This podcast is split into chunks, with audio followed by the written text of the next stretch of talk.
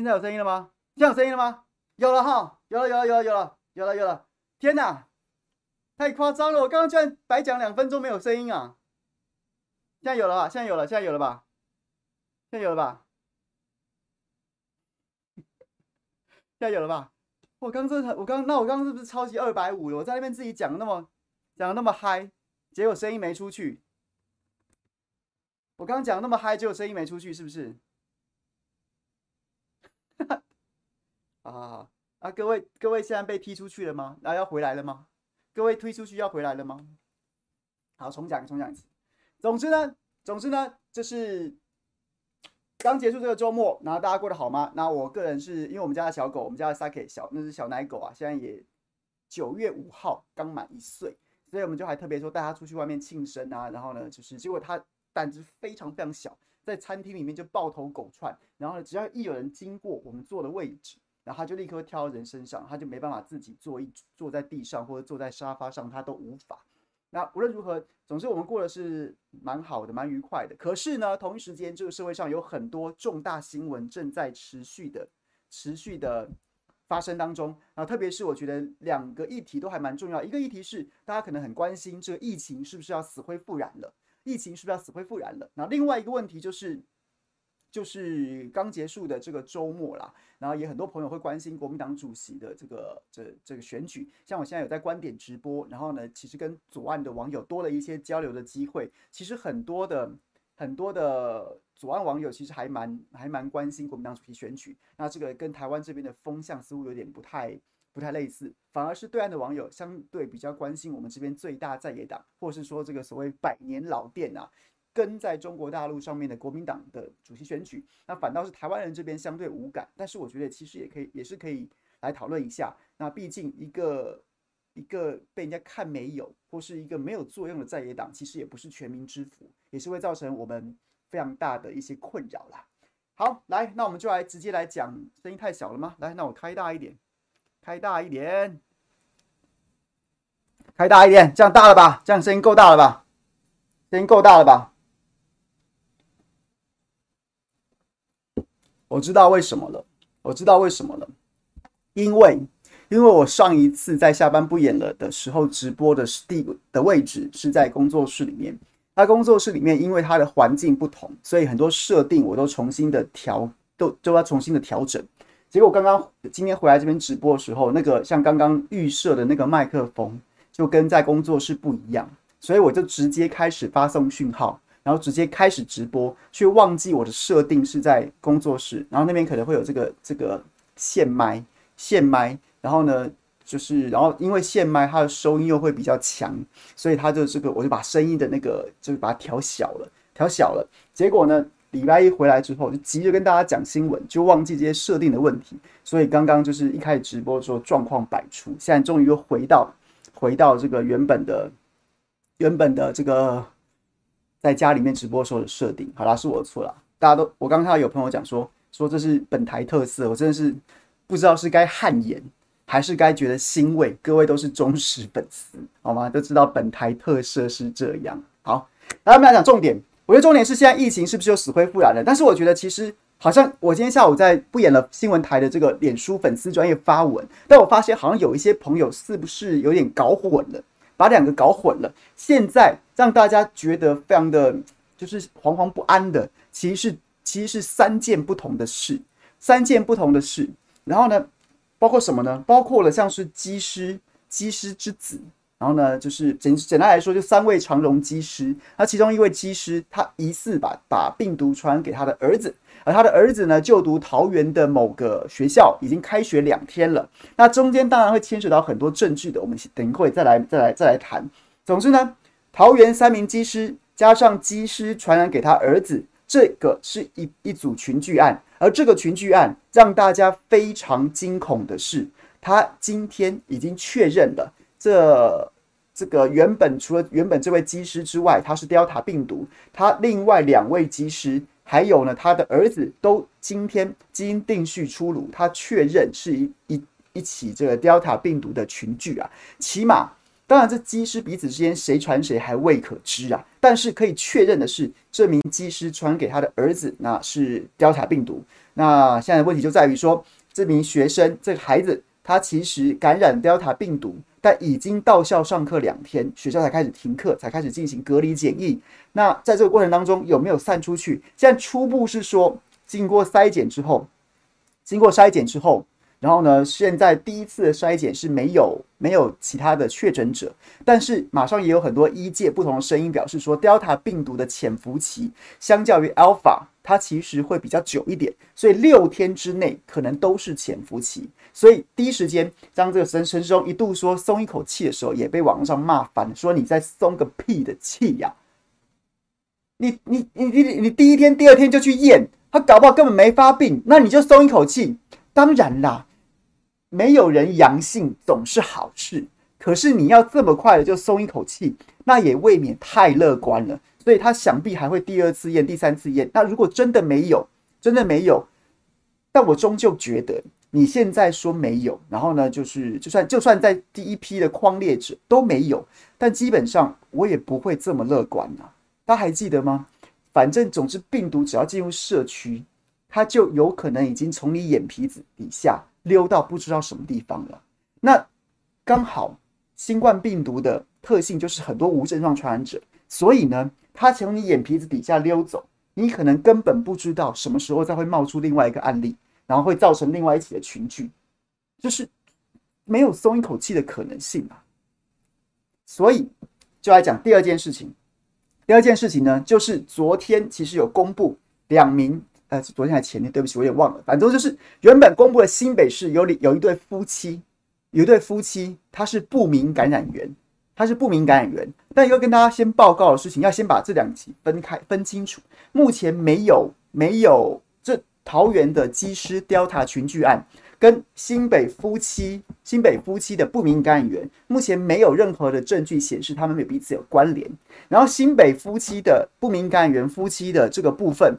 的这个部分，它的基因定序也还没有出炉，也还没有出炉。昨天呢是有有此一说，就新北市政府有跟大家讲说，说这个因为这个这个妻子啊，这个新北新北不明感染源的这对夫妻的妻子，她出现了味觉，她出现了这个嗅觉丧失这样子的症状。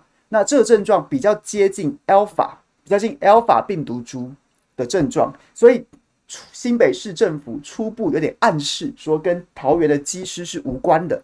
那不管是出于这个希望民众不要恐慌，因为毕竟 Delta 这是不是开玩笑，又或者是他真的某种程度有一些科学基础。不过我还是跟大家讲，新北市现在下这样子的判断，我我只能说有有这个几率存在，但不是百分百。所以大家还是先不要掉以轻心，等真正的病毒基因定序出来是 Alpha。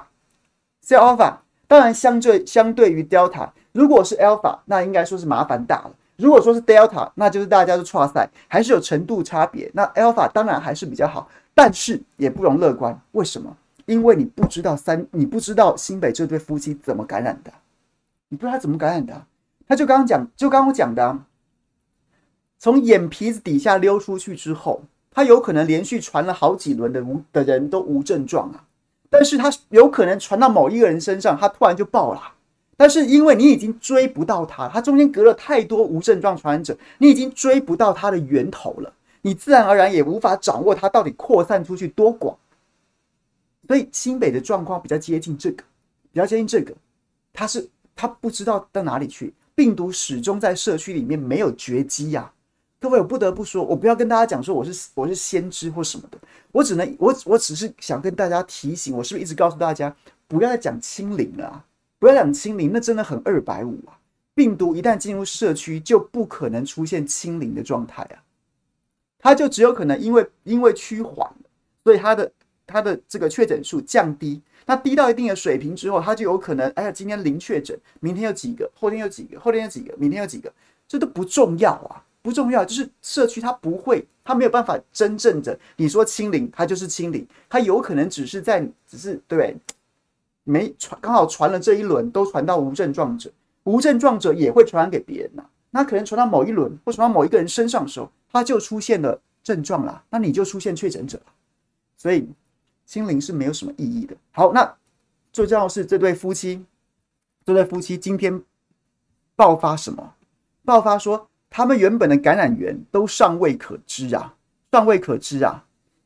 按一六一二八，一六一二八是先生，然后按一六一二九是妻子，而这名妻子呢，刚好在新北市的某个幼儿园，某个幼儿园上班，然后呢是幼儿园的导师，然后几个比较值得关注的点是：第一点，这个幼儿园在经过第一轮的筛检之后，出现了另外九名的阳性个案，而让大家非常痛心的是，让大家非常心疼的是，非常心疼的是，这九名新的个案，其中八个是幼儿啊，其中八个是幼儿园的幼儿啊。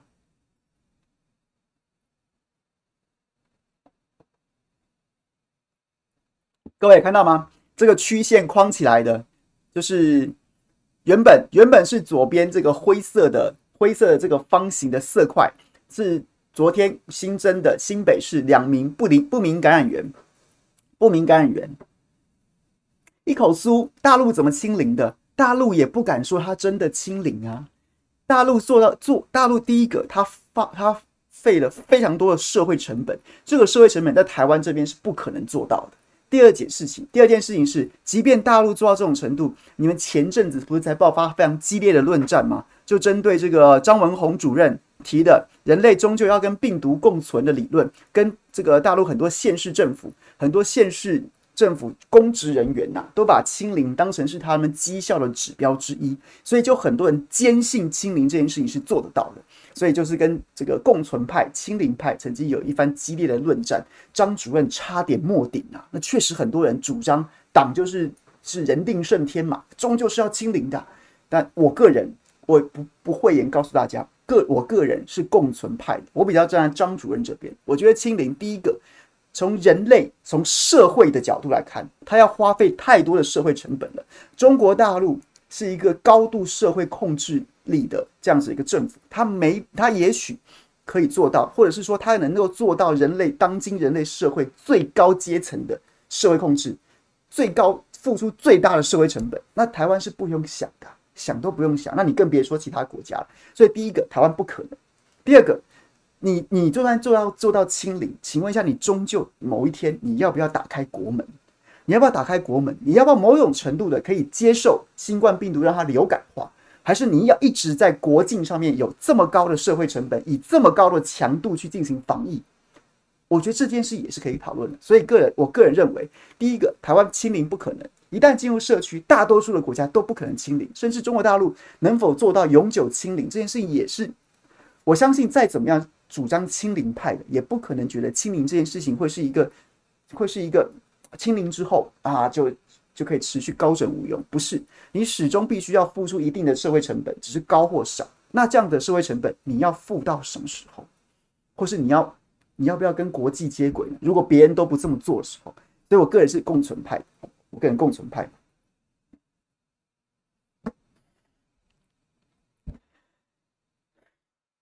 OK，我觉得都没有什么问题啊，清零也是可以。但是就是我常讲，防疫这件事情就是。防疫疫情爆发本身会造成社会很大的损失，不管是人命的、经济的，然后对，有很多方方面面的成本。那你要防疫，你要阻断人类一切社会活动、经济活动，就有可就就就就就有可能造成疫情的下降。但是阻断人类正常作息，它本身也是一个很高的社会成本，也要付出很高的社会成本，就像是经济的断绝，人们的。饮食，人们的这个这个收入断炊，这些都是社会成本啊。所以，终究的疫情造成的损失，跟防疫极端防疫手段造成的损失，你终究要到一个平衡点。没有，这很难哪一件事情做到极端呐？哪一件事情做到极端不行，它终究是要像是在天平的两端，要到一个平衡。那这个平衡点，这个平衡点，这个平衡点，各个国家能够承受的不一样。然后呢，SH。ZH，然后呢，叫我少说两句，那不如你就出门左转吧，不如您就出门左转吧，好吗？您可以不用进来，对不对？OK，OK，好吗？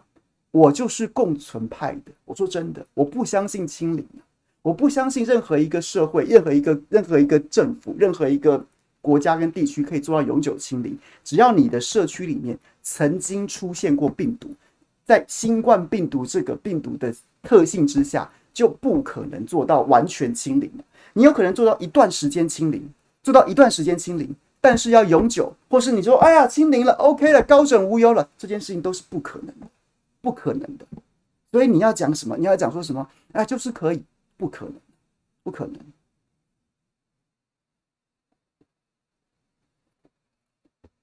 你可以喷我啊，我也可以拉黑你啊，但是我不会这么做，你就喷吧，没关系。好，总之就是这样。我不相信清零，至少台湾也做不到，台湾也做不到。那左岸的朋友要在在这件事情上面坚持要做的话，那你们要付出多少社会成本，那是你们的选择，无所谓，真的无所谓。那有朝一日，是不是这个全世界各国都让新冠肺炎逐逐渐流感化之后？你们要继续付出很高的社会成本去坚持清零，那也是你们的选择，我完全没有意见，完全没有意见。总之，我就不站队，我站队就不站这边，我也不信这一套，不信这一套。然后呢，然后呢，所以回头来讲这个新北幼儿园，幼儿园的，哎，怎么一直被拉开话题？我看到 CYJ，我又忍不住想回应一下，SARS 状况有点不太一样。共存派，你是共存派，但 SARS 的状况有点不太一样，是因为 SARS 基本上它是一个非常强悍的病毒，非常强悍的病毒。怎么说呢？SARS 的状况是几乎感染的人就一定会发病，然后呢，感染之后你要就是感染的人就一定会发病，然后发病就会发烧，发烧之后才会传染，所以他的状况跟新冠肺炎不一样，他的他的状况跟新冠肺炎不一样，因为。新冠肺炎有很多无症状传染者，但是，但是，SARS 感染之后，基本上，除非他就真的免疫，不然你一定发现，一定可以发现。所以这样子就容易清零，因为目标很显著，他不会跟得了得了 SARS 的人，得了 SARS 的人，他不会跟一般人一样，所以这种病才要务必要求清零，而且他做到清零的可能性才高啊，才高啊，因为一定会就是目目标就这么显著啊。但是新冠肺炎的特殊特性不一样，特性不一样。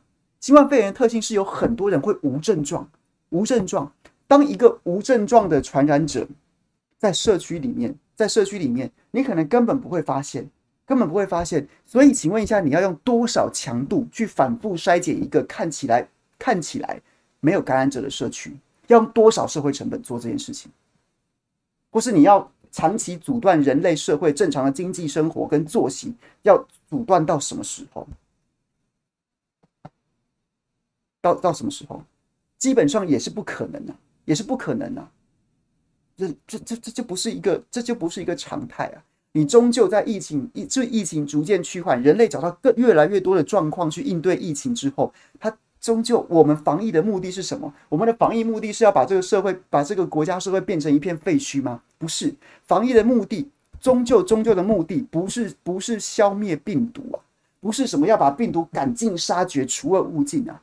防疫最重要的目的是要让所有人都能够正常的活疫情之前的生活，能够让社会能够让人类社会正常的、尽可能的正常运作，尽可能正常正常运作啊。这才是防疫的目的啊！这是防疫的目的啊！这不就是那个流氓医生的那句经典台词吗？手术成功，但病人死，病人死了。手术成功，但病人死有个屁用啊！所以呢，我病毒杀光了，但是人类社会已经已经一片荒芜了。这难道是防疫的目的吗？当然不是啊！所以我们先搞清楚防疫的目的是什么，是要让大多数人尽快的回到正常的生活。那所以清零，如果当清零变成你的目标的时候，而不是让大多数人尽快回到正常生活的时候，我不得不说，就有一点点本末倒置，就本末倒置。所以我再讲一次，我是共存派的，我不是清零派的。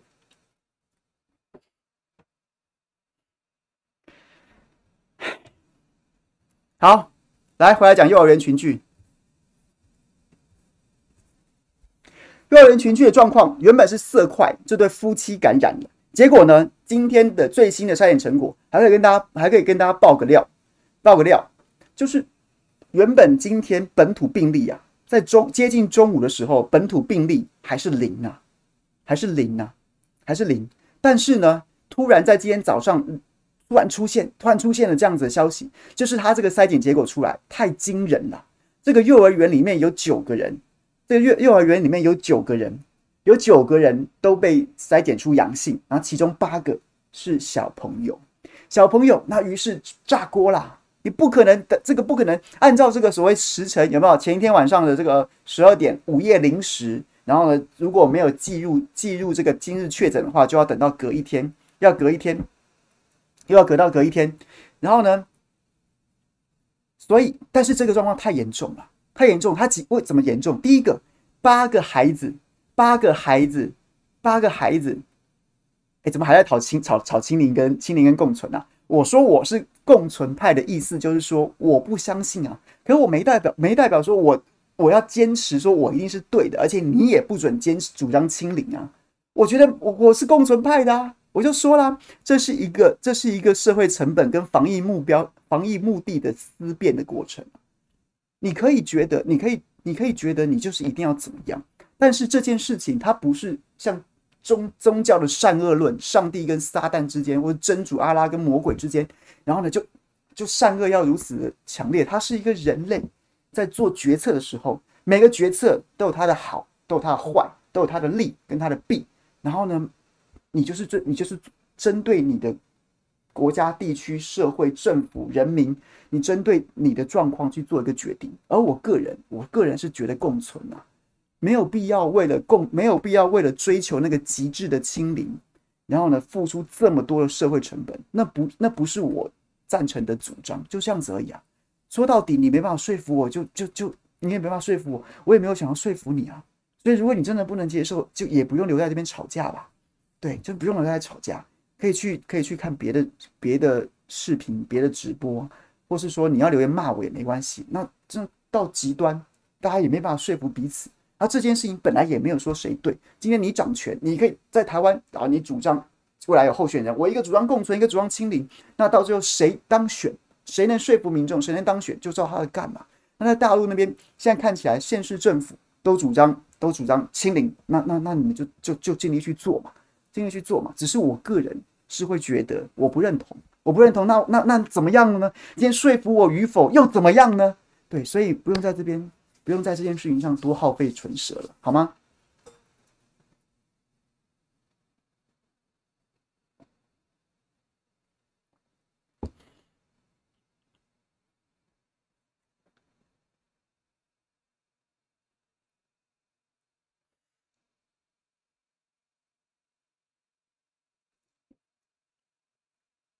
共存不会没有例子啊，不会没有例子啊，共存不会没有例子啊。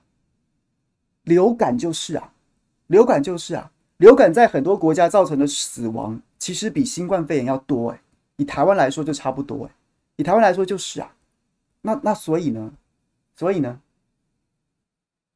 流感呢、啊，以新加坡也是啊，新加坡的新加坡的新冠肺炎才才死了十几，才才死了三四十个人，才死了三四十个。现在我没有数字没有看，但是也只过几十个而已。流感死人都不止。所以你说新冠肺炎在新冠肺炎这个平台上面有很多不同的状况，但是人类社会当中并不是没有跟病毒从病毒从就是共存的这样子的例子存在啊。所以看你的模型，你是用你是在新冠肺炎这件事情上，在把其他国家纳进来做模型，又或者是在人类的人类的公卫史上跟其他的病毒纳进来做模型呢？他现在做模型呢，就是看你的视角是怎么样的，视角是怎么样的。OK，新冠跟流感比没错啊，新冠跟流感比没错啊，是没错啊，新冠跟流感比没错啊，新冠跟流感不能比吗？新冠的肺新冠肺炎的无症状感染，然后它的死亡率，如果如果拿掉医疗崩溃跟没有疫苗这件事情上面，它的死亡率并不会比并不会比流感高多少，除了很多国家是医疗崩溃。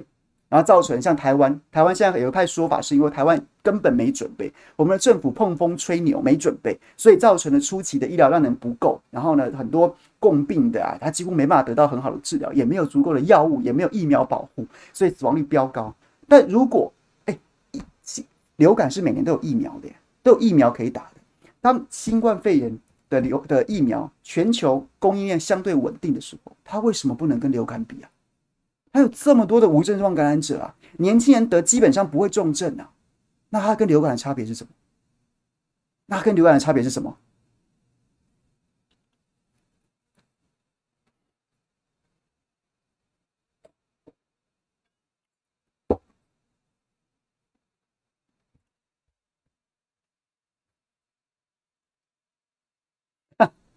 好，跑题了，不聊清零了，不聊清零了，好吧？我们不用说服彼此嘛，好吧？我讲的也够清楚了，我的看法是这样，那各位有当然可以有自己不同的看法，好吗？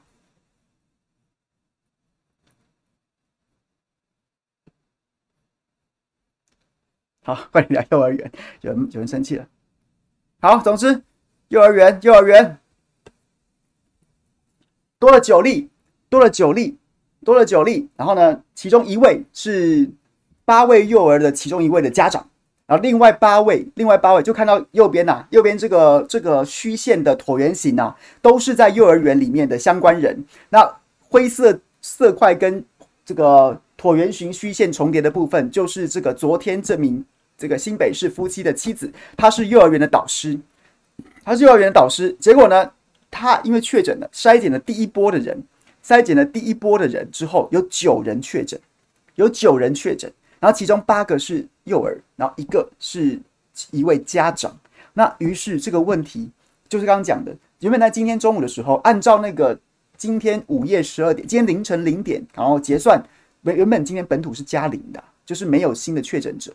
然后结果呢，因为这个案子实在对民心实在影响太大，特别是新北市政府跳脚了，你要给我拖到明天，我幼儿园爆炸，你给我拖到明天，怎么可能？所以临时今天才公布了这家。加加呃加九加九的这样的数字，所以今天本土加九到早上十点十一点的时候都还是加零啊，是因为这个案子实在牵涉太广，而且一刻都不能等，所以才临时公布。那为什么不能等？因为它的影响真的非常严重。除了刚刚讲的心理，心理对所有家长来说太可怕了。我们的孩子哎，幼儿园的幼儿啊，幼儿园幼儿，但这边要跟大家理清一个经验，理理清一个一个一个讯息啊。就其实，其实年轻人感染新冠肺炎重症的比率真的很低呀，真的很低呀。所以感染是一回事，然后呢，重症跟死亡是另外一回事。所以大家一方面不可以掉以轻心，一方面戒慎恐惧，但也没有必要过度恐慌，没有顾必，没有必要过度恐慌。当然，其中这边呃好消息是，这八个孩子跟我今天初步了解，他们都没有症状，这八个孩子都没有症状。再次跟大家报告一下，就我今天特别去打探这个讯息，据我了解是都没有症状，所以所以就是刚讲的，很多年轻人感染是没有症状的，没有症状的。好，那这是第一个不幸中的大幸，不幸中的大幸。但是第二个问题就来了，第二个问题就来了，原本发现的是这名妻子。跟这名就是这个新北这对夫妻先感染，然后呢，从这名妻子跟跟丈夫分别去筛检他们的生活圈，结果在妻子工作的幼儿园里面筛检出九个人，九个人，九个人。然后呢，幼儿暂且不论啊，你要说是幼儿传染给所有人的，这其实是有一点难以难以想象，因为幼儿感觉他不会有什么社交，不会有什么其他的这个人际传播链，都是跟着跟着这个家人。跟着同住家人会在一起，所以呢，问题就来了。这九个人当中，有一位是幼儿园幼儿的家长，幼儿园的家长。那彼此之间的 CT 值，我们可以看一下第二张。第二张就是新北市政府，你可以知道，刚刚那张是中央流行疫情指挥中心公布的，而这张是新北市特别公布的。然后呢，就更清晰，你也看得，你可以看得出来说，他们其实非常的、非常的、非常的戒慎恐惧啊，对这件事情是真的很害怕。然后你可以看到呢，其中中间这一行，中间这一行左呃左边数过来第二个，这是老师，也就是新北市夫妻的妻子啊，他的 CT 值是十七呀。那其他的呢，家长家长的 CT 值是十四点六，十四点六，十四点六。所以问题来了，然后其他的其他的就是这些幼儿，那问题就来了，家长跟老师这两个人的 CT 值。第一个，他们两个人相距不远，他们两个相距不远，所以第一个问题是，第一个问题是谁传染给谁啊？谁传染给谁的？谁传染给谁的？老师 CT 值十七，家长 CT 值十四点六，所以谁传给谁？各位，第一个问题，按照按照公布确诊的先后顺序，是夫妻当中的七先被公布，然后直接从七去筛检幼儿园，然后才筛检筛检出这一串来。可是老师的 CT 值也这么低啊，所以是老师传染给家长，还是家长传染给老师呢？如果如果是家长传染给老师，就会跟原本想象的原本想象的那个那个传染链。会完全不一样啊！这两个夫妻已经是不明感染的感染源了，你不知道他怎么感染的。如果他不是感染源，如果不是断点，不是断在他这边，他怎么感染的不知道。然后他是在幼儿园从从老从家长传染幼儿，或家长直接传染给老师，那又是另外一个故事啊！这个这这一串葡萄跟香蕉的梗在那个梗在另外一边呐、啊，大家懂意思吗？就是。所以他一刻不能等，他不能再等十二小时，等二十四小时，等到明天再说。他一定得立刻当机立断，就必须要处理啊！大家懂意思吗？夫妻幼儿园原本交集是这个妻子，妻子先被公布，然后出现幼儿园这一串，但是他未必是由妻子传给幼儿园的，很可能是幼儿园里面的家长传给传染给妻子啊，只是他先被公布而已。这是第一个问题，很严重。然后第二个问题是，第二个问题是这个部分我暂时没有答案呢。我暂时没有答案，就是家长跟老师的 CT 值都很低，显示他们是新进感染的，都十几，但是这批幼儿都二十几啊，二十七点六、二十点六、二十九点四、二十六点四、二十二点二、三十点四、十八点七、三十五点五，非常落差非常大，落差非常大，而且相对来说比较比较高，它比较高是他们是感染了很久了呢，又或者是幼儿的体质。对于新冠病毒感染会呈现不一样的状况呢，所以就就就就不能明白了，就不能明白了。所以这是第二个问题。现在完全对于我们对于这个幼儿园的感染所知甚少，但是里面已经感染得一塌糊涂了，这是问题所在。所以，所以再分再回头来跟大家讲，要厘清几个概念。第一个，桃园三位机师加机师之子 Delta 病毒的感染。那是一区，那是一块，那是一块，那当然不得不能掉以轻心。我们现在担心的就是这名这名这次机师其实也趴趴走了一段时间了嘛。然后呢，他的儿子也去上学了。那当然应该照理来说，他应该 suppose 全程都会戴口罩。那现在第一圈的传感，第一圈的筛检，没有人，没有其他人，除了这四个之外，没有确诊的 Delta 的这个阳性个案。但是可以掉以轻心吗？恐怕还不行。起码第二轮、第三轮还要自己去筛。那会不会有中间有有在这个传染链上有没被找到的人，他已经带着 Delta 病毒进入社区，这个风险也依旧存在。这是这是桃园的部分。那回头来讲，新北这个部分，它就是一个不明感染源，它很有可能是 Alpha 病毒，有可能是 Alpha 病毒。但是这件事情也还在未定之天，还在检验当中，也还在检验当中。所以也不能掉以轻心，而更重要的事情是说，它的群聚还在扩大，现在不知道是没有办法完全掌握是谁传给谁，连谁传给谁都无法掌握。你要说它从哪里传来的，当然更无法掌握。所以各位，这是两个不同的状况。如果明天基因定序出炉了，在新北市这一块，它也是 Delta，那就哇塞啦，那就更是事态严重了。但无论如何，我说真的，我我只能觉得，我只能觉得今天这个状况。就是让我有很强烈的既视感，很强烈的既视感。什么既视感？这不跟诺福特一样吗？今年诺福特华航爆发的时候，爆发的时候，然后呢，就是就是我们政府也想要粉饰太平，那时候还没有爆发这一波疫情，还在那个大内宣粉红泡泡的节奏里面，然后就很想粉饰太平，急急忙忙就结案了，没事了，没事了，就结案了，就结案了。结果呢，殊不知，你就只想结案呐，你就只想大事化小啊。你就只想要赶快继续大内宣呢？殊不知那个病毒已经真的从你眼，我跟你讲第四次，眼皮子底下溜走啦。怎么样？怎么样传的都不知道啊？传到万华去了，传到宜兰去了，传到泸州去了，都不知道啊，都不知道啊。所以现在至少演这个剧本演到这儿，演到这儿，Delta 就这样进来了，一样是因为机师检疫的问题就进来了，三加十一成为一个破口，现在零加七啊。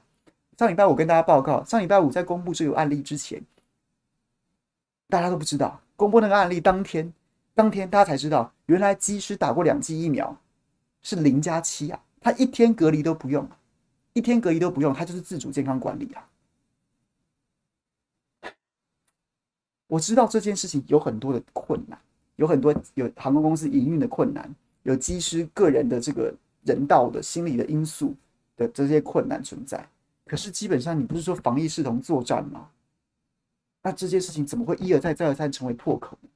那如果你觉得，你觉得你原本的、你原本的做法是有科学根据的，零加七够了，零加七够了，你觉得原你觉得这样够了，你觉得没有什么错啊？那你也不用因为有机师感染你就改成五加九，大家懂意思吗？这就是一个砂锅大的错误政策嘛，你自己打自己的脸呢、啊。如果原本的零加七是对的，那就算有机师确诊，你也应该要择善固执啊！你应该要用科学告诉大家说，这是这是个案，我们这个措施是对的。那你你你发现这种时候立刻改成五加九，那你前面零加七在干嘛呢？你觉得起码要五加九，那你前面零加七在干嘛呢？你不是又在你又就在搞鬼吗？你跟三加十一没什么两样嘛。所以各位，我我我说真的，我不是。我觉得，就算连很多专业的人员，就像我们刚刚连清零跟共存都还在吵，那这件事情，如果这件事情我们彼此未必没有交集，就是我我未知我也承认说，你付出非常高的社会成本的时候，你有可能达成清零。那但是但是有多少国家、社会、政治、政府、人人民愿意付出这么高的社会成本，只为了追求病毒的除恶务尽？又或者是说，即便你付出这么高的社会成本，你的清零也可能只有一段时间而已啊！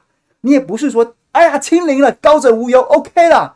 好像是爬爬到了天堂路，爬到了彼端一样，这件事情就结束了，也不是啊。对，所以，我们我们彼此之间没有不是没有交集的。我觉得不用付这么高的社会成本去追求，然后呢，清零短一段时间内有可能，但是你要说这人类社会从此以后就就就就就完全把病毒消灭，这件事情我是不相信的，我我我是不对，我是不接受，我不太认同啊。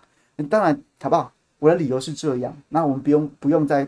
跟彼此吵架，就是如果你把它切分定义的话，我我也不是说完全不认同，我只是只是觉得终究如果看长的话，我不接受，或是说我我不太赞成。好，回来讲，对啊，就是它是一个一个一个凸显凸显的，就算是现在很多的学者，你也说不出来零加七跟五加九，那零加七不不行，五加九就够了吗？还是通要关十四天，但关十四天可能最保险。那那五加九就是 OK 的吗？恐怕也没有敢哪个哪个哪个医师公卫专家敢报敢挂保证五加九就是 OK 的。那所以我，我一直在意的都不是那个政策绝对是正确的或绝对是错误的，而是说你的政策逻辑怎么可以这么零碎跟混乱呢？你你都你你你就这样随便改了？如果你觉得零加七是对的，你就坚持嘛。你就拿科学数据说服大家嘛？那你现在就说零加七，我要出包了，马上改成五加九。那你前面在干嘛？你前面在干嘛？那五加九就是一定是对的吗？你也没告诉大家五加九的理由是什么啊？五加九为什么？为什么不是七加七？为什么不是五加九？为什么不是八加九？为什么不是十十十十四加七？那理由是什么？你也没讲。所以我觉得这件事才最危险的。病毒当然不断在变异，我们不断在寻求要跟它，要跟它，要跟它。就是战斗，然后它也不断的在变种，变得更更狡猾、更邪恶、更强悍，好吧？讲邪恶有点怪哈，病毒没有什么邪恶，变得更狡猾、更更更能够适应各种不同的环境。那我们人类也会一直作战。那很多事情我们无法直接翻到书本的最后一页去看结局，那我们只能希望我们在摸着石头过河的每一步上，都尽量合乎逻辑，本于理性。本于科学，本于专业，但现在台湾的问题就是不是嘛？病毒就是那样，病毒大家都一样在面对它，可是我们的人祸很大，我们的决策模式很有问题啊，很有问题啊。所以 OK，OK，、大家可以接受吗？清零跟共存之战可以到此吗？好啦，是我自己提的，是我提的，是我自己提，各位都非常好不好？欢迎大家来讨论。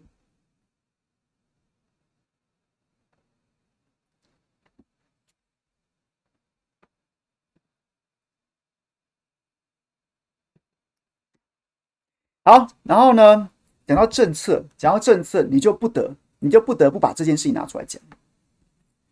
上礼拜，呃，我是礼拜几？礼拜六，突然收到这个简讯，下午我是我个人，这是我自己手机的截图啊。我个人是在礼拜六的下午两点四十四分，两点四十四分然后呢，收到这份简讯。疫情警示：因您曾于八月十三号至九日九月二号期间与确诊接触或活动轨迹重叠，如于八月十三号之后曾有 COVID-19 疑似症状，请就医评估或可至社区筛检站采检啊。社区筛检站采检啊，各位有收到吗？在这个过，在在在在，我想要去倒个，我把刚刚你知道。口沫横飞，讲太激烈了。水喝完了，倒个水，给我三十秒。大家可以回答我这个问题吗？有收到的，可不可以在聊天室里面留言，告诉我说你们有收到？我想看看比例高还是低，好吗？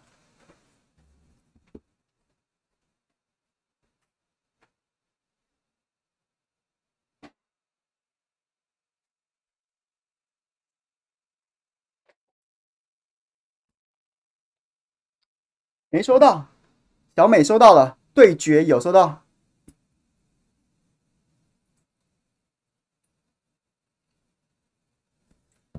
有收到，没收到。好，我说真的，这封简讯，这封简讯就是我，就是，就是我刚讲的。我觉得它就是集错误政策政策之大全，集错误政策之大全啊！它就是一个非常糟糕的示范，它里面有。各式各样的不合逻辑之处，不合逻辑之处，为什么？第一个是这封简讯发了一百一十万人，发了一百一十万人，很多人，我连我粉砖都有朋友私讯给我说他他的长辈根本没出门，居然也收到简讯。那还有的人就是收到简讯了，然后可能在外面走，然后想来想去就不知道在哪里重叠，然后我们指挥中心也不公布精确的足足迹足迹啊。他就不知道在哪里哪里接触了，没有很精确那，所以就是第一个莫名其妙。你发一百一十万通，你发一百一十万通就等于没有发的意思啊，零封零通啊，你一封都没讲，那叫没发没错。你发一百万通，那跟没发是一样的，因为大家根本无法无法就是不精确啦，它就变成一个乱枪打鸟，它就乱枪打鸟啦。那我就不由得好奇啦，请问一下，你发的依据是什么？发到一百多万通，目前得到的资讯，它还是根据基地台啊，就是曾曾经这几个这几个就是确诊者，他曾经他的手机曾经连到哪个基地台，在什么时间点？于是就在那个时间点，就是回头回溯那个时间点，在基地台里面其他的手机手机号码，然后同时发给人，发了一百多万人，发了一百多万人。那我就好奇啦。那请问一下，我们现在走到哪里，大街小巷都要扫那个 QR code 啊？那个那个 QR code 没有资料可以捞吗？结果你你叫我们走到哪去都要扫那个 QR code。哎，我觉得最莫名其妙是什么？就最莫名其妙是，我站在我站在站在外带哦，就是现在内用有时候还是尽量避免，虽然现在开放。那如果可以外带，我还是外带。我人人在骑楼下，我也要扫那个外带的，我也要扫那个 QR code。代表我有来过这家店，啊，我就没进去啊，我就没进去啊。好，这我都不都说都都不含扣，我们就配合，我们就配合。那请问一下，当需要的时候啊，那个 QR code 扫了老半天，扫了老半天，那谁负责？谁那个资料捞不出来吗？如果当今天真正需要的时候，你捞不出那个 QR code 的资料。然后找出确诊者的精准足迹，请问一下，我们扫那个 QR code 是在是在干嘛？是吃饱撑着闲着没事干吗？对啊，就是我没有你你要叫我们扫那个 QR code，我没我没抱怨，我没抱怨，我就扫。可是现在难道不是那个 QR code 的资料应该要被拿出来用的时候吗？那结果你到最后还是跑去基地台，然后发一百多万人的简讯。那请问一下，我们扫 QR code 的资料到底什么时候要用啊？到底什么时候要用？所以各位，这就是我第一个，我我真的很不懂哎，我已经很不懂唐凤了。当然，因为我不是电脑电脑资讯资工专业，所以我不敢乱嘴。我只是一直不能理解，不能理解。哎，玩线上游戏，动辄全世界有数百万上甚至上千万人同时在线，然后呢，那还是那还是三 D 的那种那种那种网络游戏，人家都没有在宕机的，你就你就数百。几几十数百万人，然后点进去你那个网页登记登记疫苗，你就一定会宕机。没有一没有一款疫苗的首次登记你没宕机的。你唐凤，你连去那些网络公司上班的资格都没有吧？你要是在那种什么天堂啊、天堂 M 那种那种有数亿人玩家的那种网络公司上班，你要是给他搞到会宕机，你他妈两天被开除了，你还天才嘞？你天才在哪里呀？我都不懂哎。还是有没有资工专业的人可以告诉我？可以告诉我说我我骂错了，我骂错了。这两件事情完全不一样。天堂 M 数千万玩家同时在玩，比较困难，不比较简单。然后但是要预约疫苗比较困难。我不懂啊，这是为什么？高端也有当，高端不知道是不是饥饿行销，也说什么当了两三小时什么之类的。有有说怎么当了两三小时之类的。我我不懂哎、对啊，大家可以可以可以可以有没有施工大师可以告诉我？我我是不是我理解错误？因为我真我自己承认我不是专家，所以如果我骂错了，我愿意我愿意我愿意认错。那对，所以不会很理解吗？不会很难理解吗？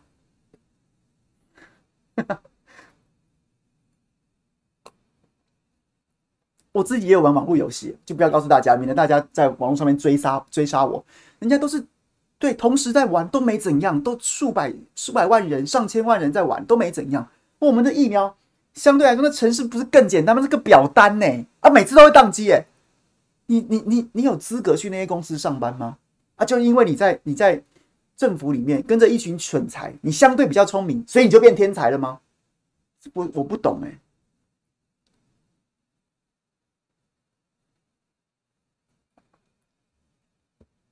好。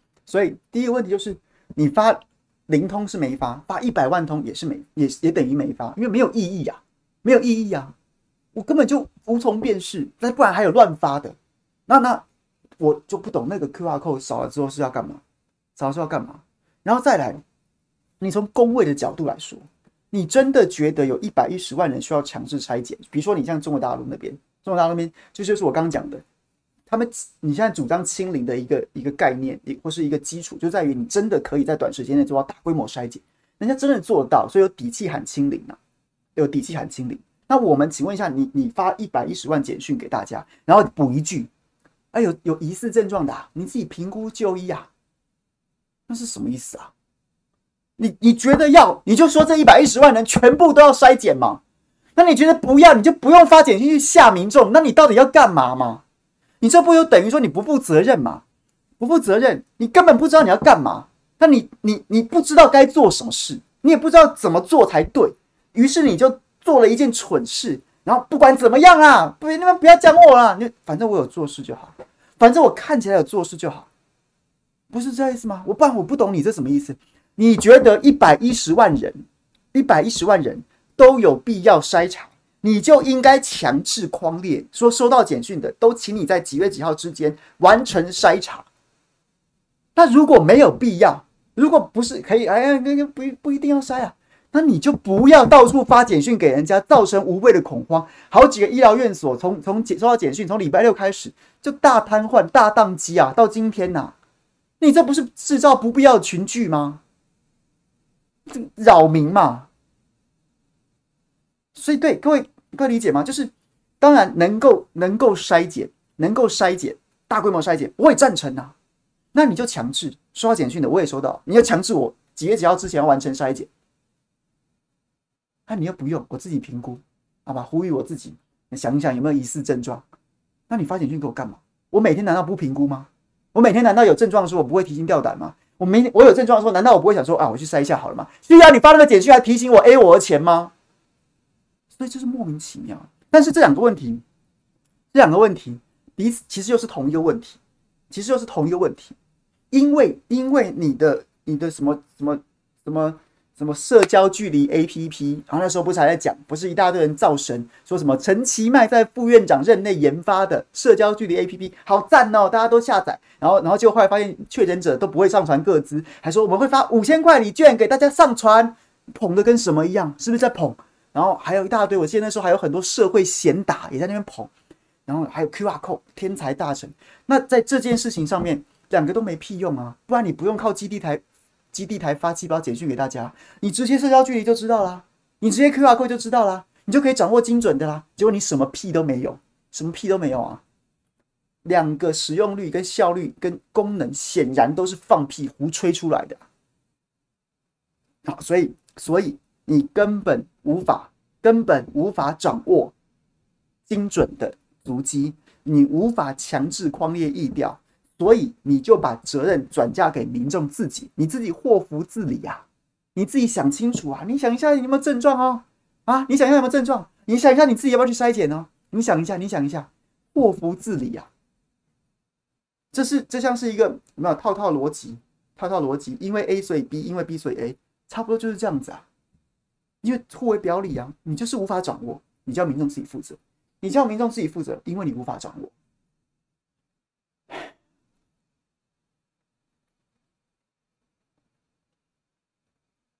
删掉 APP，那个什么社交距离 APP，我从来没有下载过，我从来没有下载过，因为我从头到尾都不相信那一套，我不相信那一套，那一套是在是什么是什么，有点像是那种有没有良心商店，没有店员的。然后你买什么拿饮料，你自己投钱。然后那个就像是良心商店，你把它的你把它的效果寄予民众自己自动自发，然后自接各资。我今天确诊了，我一定把我，我一定不会关，我一定把我关掉啊！我一定把我关掉。那时候在讨论说各自会留下来，什么什么什么的，那还不是各自会不会留下来问题，那相对是云端处理，我还不担心各自被捞出来。只是我今天确诊者，我今天确诊者，我好了。我都巴不得我我这是正常的人心吧，我都巴不得大家不要再讨论我曾经对不对？我也不想被歧视，我不想被另眼相看，我不想被对，希望我赶快抹去我这段人生记忆，这这这这这不为过吧？这是正常人会想的吧？我还去上传 APP，大家都知道我是，即便他即便你跟我说，你即便你跟我说什么不会，他们都不会知道，只是那个系统会自己比对，但我我我都想要抹去这段记忆的。我有多少的动机？有多少人有动机？有多强的动机去自己？我确诊了，朱凯翔确诊了啊！赶快输入。所以那个就是一个，那是一个，就是一个，你不按照人之常情，或是你不顺着人心，你要么就强制，不然那样的那政策，那样子的实验都不会成功。这是人心啊。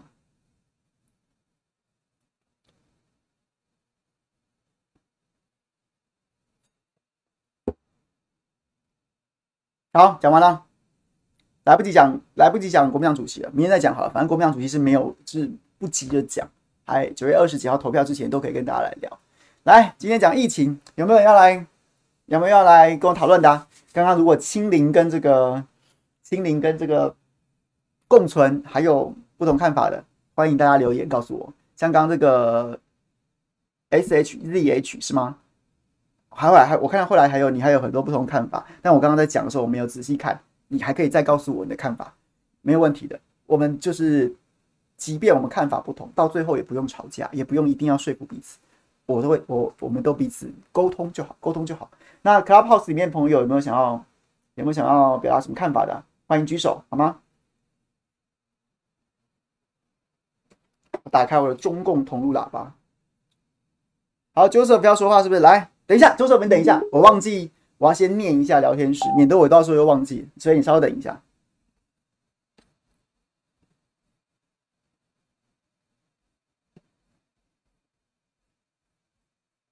园林听时钟那样说，我倒抽一口气。你说他他松一口气，你倒抽一口气吗？很多人应该都是这样。奔波尔爸说：“文宏没有主张国内共存，我解释过了，没有主张国内共存，他是后来有修正说法吗？”园林，我弟九月二号回大陆，今天被告知同机有染疫者，提醒大家，提醒大家，台湾确实有无症状感染者，我们不能松懈，保护好自己。我被标题误导了吗？那 S H Z H 或是跟或是奔波尔爸可以告诉我，我被误导的部分是哪里，好吗？可以可以仔细讲一下，你一直重复留这一句，但是我。对，到底哪个部分是被标题误导的？丽珍，谢谢你。某贵，不管如何，共存跟清零都需要疫苗，国际认证的疫苗。对，这句话是倒是大实话。炒糖，我有疑问，为什么其他的疫苗、疫疾病疫苗都叫做预防针？COVID-19 的系列的叫做疫苗，为什么不叫预防针？这我不知道哎、我还没想过这个问题哎、我还没想过这个问题、欸。需要劝，谢谢姐。尔东城，千万不要以为儿童就没事。看看美国现在儿童的住院率。对我前，对我前这个周末去住饭店，饭店就是就是它就是这种观光饭店的那种频谱，然后里面就能看的台不多，然后我就有看，我就在看 CNN。对，确实他们最近在讨论说，十二到十七岁然后甚至六岁到十七岁有大量的儿童在这一波当中感染，然后相对来说有打过疫苗的儿童，有打过疫苗，当然太小了不能打，有打过疫苗的年轻人，他的他的这个感染的几率跟重症比率还是相对没打的要高，没要低要低要低，所以还是呼吁说年轻人有机会还是尽量去打疫苗。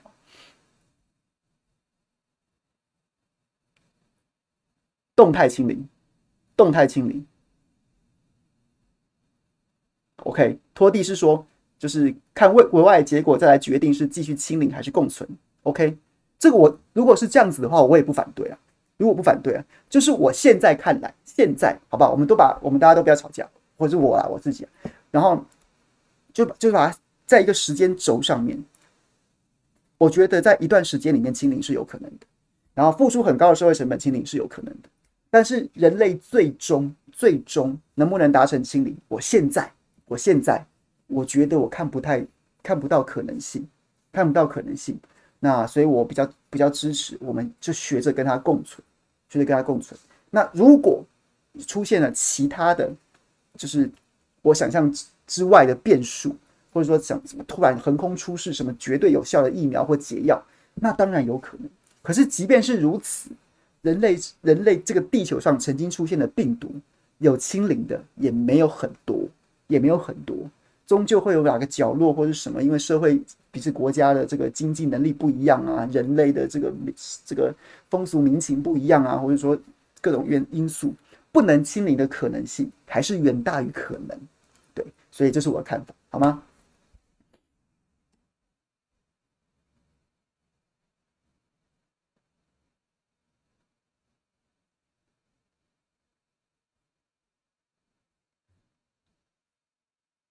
千言千言，我哥九月三号回台湾，这时就验证确实有漏洞漏洞。下机后唾液验，然后自行离开机场，搭机捷、高铁、建车、防疫旅馆，中间完全不会有人监督，还能到处跑去采购，再进入防疫旅馆。你不是第一个这样讲的人啊，我有接到很多投诉，然后还有人一路都在拍照，都不知道应该是不能拍吧，一路都在拍照，就说没有人管我。然后还有那种什么说说这个免税店，他都还进去免税店。啊，这个我不知道是不是有点太不可思议，但是也有这样子的投诉。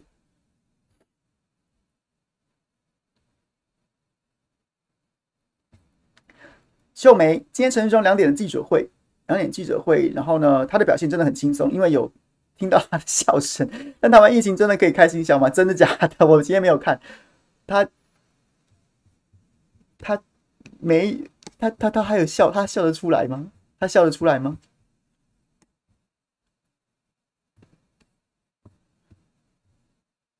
苏汉的游戏频道，苏汉游戏频道，QR code 这个问题，我记得勾二有说过这件事，了解，有机会我去看一下。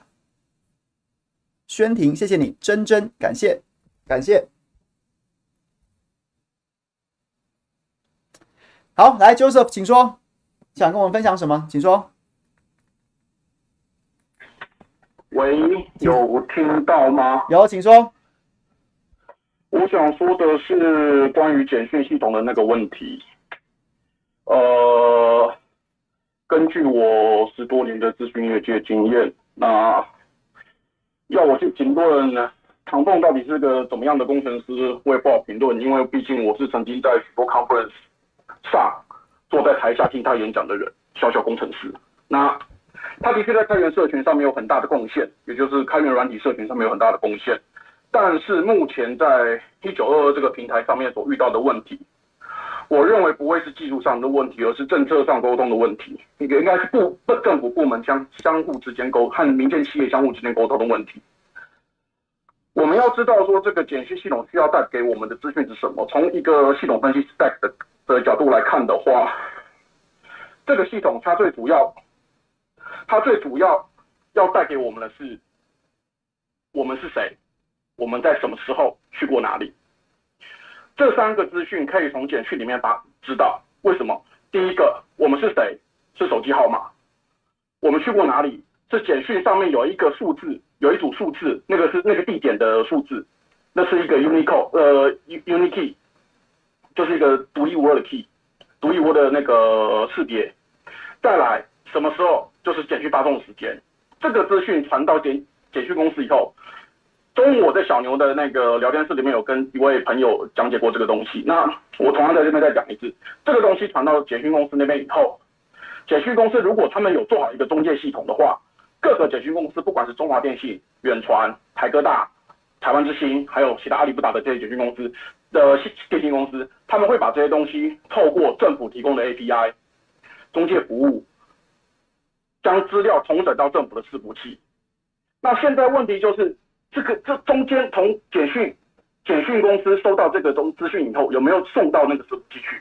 这个我们不知道，这个我们完全不知道。这个的问题就是了，这个问题就是到底唐凤有没有从蔡英文那边拿到任，就是从蔡政府这边拿到任何的？我讲我讲我明浅白一点，就是他有没有拿到任何尚方宝剑去执行这个，去去叫这些资讯公司里面把资料给我交出来，透过我的 API。传到伺服器里面去，有没有？这是第一个问题。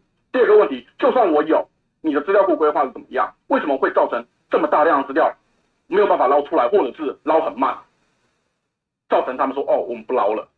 我不知道他们说法是怎么样，但是目前看来我，我我从我从我过去的公司里面，的确有资料资料量太大，资料库规划不好。造成捞资料很难，到时候整个放弃，就说啊，这边这个你你的你你的客户端的那个需求，我不要做了，你业务去把它嘴一嘴嘴掉了，那个对，就这样子。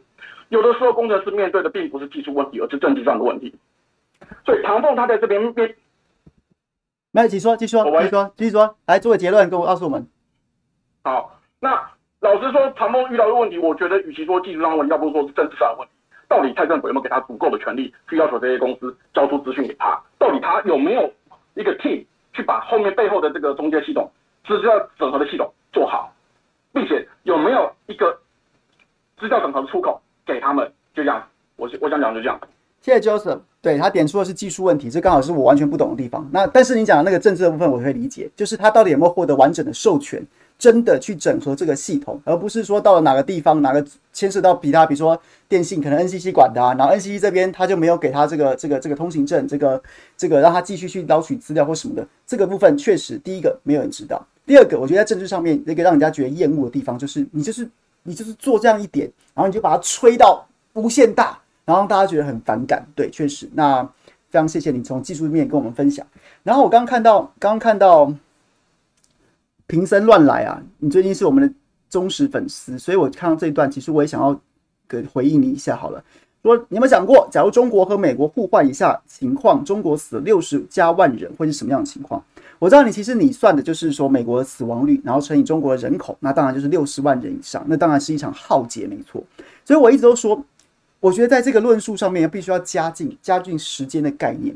我非常的高度的推崇武汉呃。武汉湖北人民在疫情爆发的第一时间，然后呢，做出了重大牺牲，封城封了七十几天吧，是不是七十几天？而且那是硬封城，那是人类史上人类史上少见的。然后呢，也是这一波疫情的最初的第一线的第一线的。然后呢，硬封城封了七十几天，那时候没有人知道他们能不能活下来，也没有人知道说，就算我没有被病毒杀死，会不会被生生计啊，或者其他的这个这个其他的因素杀死？然后他们就这样挺过来了。帮人类全人类争取了这么多时间，是欧美很多国家不当不当一回事，然后让这个疫情在二度爆发、三度爆发、四度爆发。所以我觉得，我觉得完全要感谢那时候中国政府追求的那个硬封城，然后呢，让人民做出重大牺牲，然后追求要在武汉或在中国境内各县市务必做到病毒清零。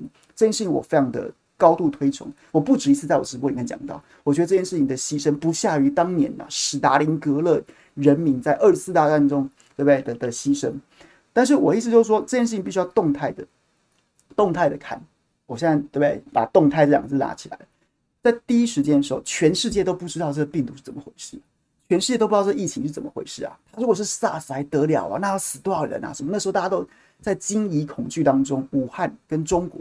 然后用这样子的方式去帮全世界争取的时间，但是同样的，把时间点放到现在来说，现在来说的时候，相对人类稍比较知道这病毒是怎么回事，当然它还持续变种，可是，可是就是了解比较变得多了。那时候没有疫苗，不知道做不做得出来，没有解药，甚至不知道该怎么治疗，也没有这么多的医疗的器材或者说辅助的器材都不知道。跟现在的状况不可同日而语啊，不可同日而语。所以呢，现在的防疫措施还要跟当时一模一样吗？又或者是当时可能会造成损害的一些因素，在现在的时候未必会造成一样大的损害？不管是空间、不同国家地区，或是不同的时间，二零二零年二月的湖北跟二零二一年八月、九月的中国还是一样吗？这有中间有存在太多的变数，所以，所以刚刚奔波尔爸指点我说我没办法文宏张文宏主任的文章看懂，我再去重新拜读一下。再来，建春提供我“动态”这两个字的概念，我觉得非常认同。所以，同样的，就是你想说六十万人，对，如果中国当你当初像美国一样这样胡搞瞎搞，人数可能死亡更多，而且那是一个一场人类浩劫，全世界可能都会受灾。只是在现在跟未来。啊，是不是还是防疫只有这样一套手一一一套手法，或是一个办法？那我就觉得未必。那我终究我个人的看法，你把时间拉长，我就不认为清零是绝对必要。因为那时候你可能可以应对这个病毒了。你你当你可以你可以应对这个病毒，它就真的就变成流感了。那你还要用那样子的方式去造成重大经济损失跟影响？严重影响人类作息嘛？我就觉得对，那不是我我主张的价值。OK，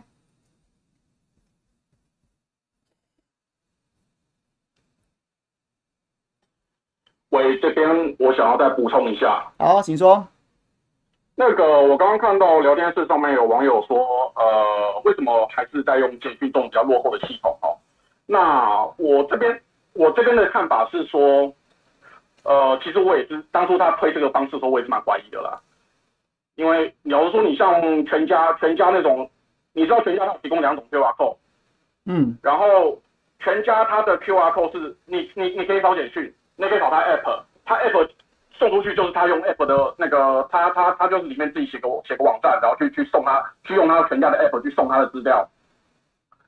那我唯一能够想到唐凤为什么他们就是。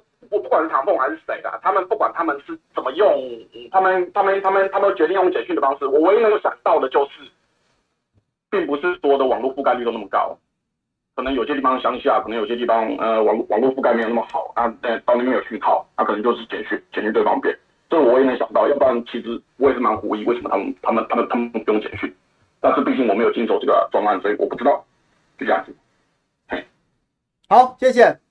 好了，今天是不是准备关门啦？今天大家讨论这么踊跃，讨论这么踊跃，这个清零跟共存，我们是不是要单独做一集啊？可是我这个不是专家哎、这我不是绝对专家，我只能提我自己的看法而已啊。然后，好吧，我觉得今天这样非常大家讨论很热烈，其实是一件好事儿。然后，反正最后的底线就是，如果真的没办法说服彼此，那我们就各自把自己的主张跟价值放在心中吧。那对，这这是一个沟通啊，我觉得这样很好啊。然后呢？然后呢，这个疫情的部分，新北市的朋友可能就要稍微稍微特别注意一点了，稍微注意当心一点了。那我们也祈祷说，这个 Delta 不要扩散。然后同时，这些孩子们目前没症状，也希望他们不要有事儿，然后也不要再进一步的进一步的扩张疫情了。总之，我们就保护好自己。我们三个月以来，四个月以来就是这样做的，我们就继续这么做。那也谢谢 Joseph 补强我这个不理解的不理解的技术面的问题。那技术面的问题恐怕绕来绕去。还是绕回政治面，就是两个部分。就刚刚讲，一个部分，他如果没有拿到完整授权，那你把他吹牛吹成这么大，那你不等于是又在又在愚弄百姓、欺骗民众吗？那这样还是很过分的。好了，谢谢大家。奔波尔爸，我看到了，我看到了，我看到你的你的说法了，这我也某种程度我认同，我也都认同。但是，但是付出成本换得正常生活，但是未来这件事情有没有可能说，有没有可能说，就是？你要你抗疫的成本越来越少，越来越少，越来越少，越来越少，越少，越少的时候，越来越少的时候，那你还要付出这么高的成本去追求清零，又或者是说你对抗疫情可以付出极小的成本，极小的成本，那其实这个都可以动态的，也大家也不用在这边争得你死我活，搞不好某一天政策就出台了，就变了，那又是一番一番观，另外一方光景了，好吗？OK，谢谢大家啦，那就就就关门啦，明天在中广，那世修会来这边陪大家。然后喜欢在下班不演的见，我们就得等到礼拜三再会吧，拜拜。